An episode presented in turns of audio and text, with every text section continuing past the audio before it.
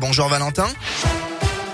Bonjour Bastien, bonjour à tous. À la une de l'actualité, le compteur du Téléthon 2021 atteint près de 74 millions d'euros de promesses de dons aujourd'hui lors de cette 35e édition qui a renoué avec le terrain. Un compteur final qui affiche 73 622 019 euros en nette hausse par rapport au total de 58,3 millions d'euros du Téléthon 2020 en mode confiné. Dans la région, près de 3 millions d'euros ont été récoltés avec 222 000 dans l'Ain, 283 000 euros dans la Loire ou encore 230 000 euros dans le Puy-de-Dôme.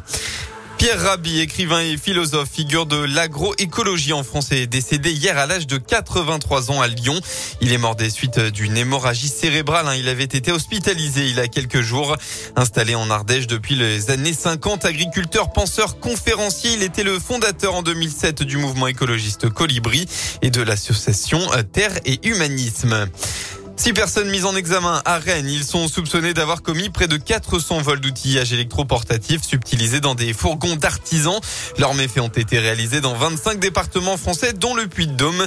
Les suspects âgés de 19 à 25 ont été mis en examen pour association de malfaiteurs en vue de la préparation d'un ou plusieurs délits, de vol en bande organisée, de recel en bande organisée et enfin de blanchiment.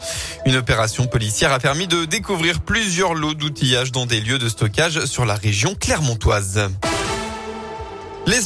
biathlon, l'équipe de France composée de Fabien Claude, Émilien Jacquelin, Simon Détieux et Quentin Fillon-Maillet pardon, a terminé euh, deuxième du relais hier après-midi à Ostersund en Suède. Les Norvégiens, champions du monde en titre de la spécialité, ont fini leader en faisant preuve d'une redoutable efficacité à la carabine.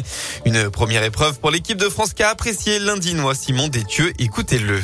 Ouais, content. Euh, ça s'est bien passé pour nous. Bah, c'est une autre belle composition. Chacun, en tout cas, trouve sa place petit à petit dans cet ordre-là. On a vu un Quentin euh, parfait sur les tirs, parfait sur euh, la piste.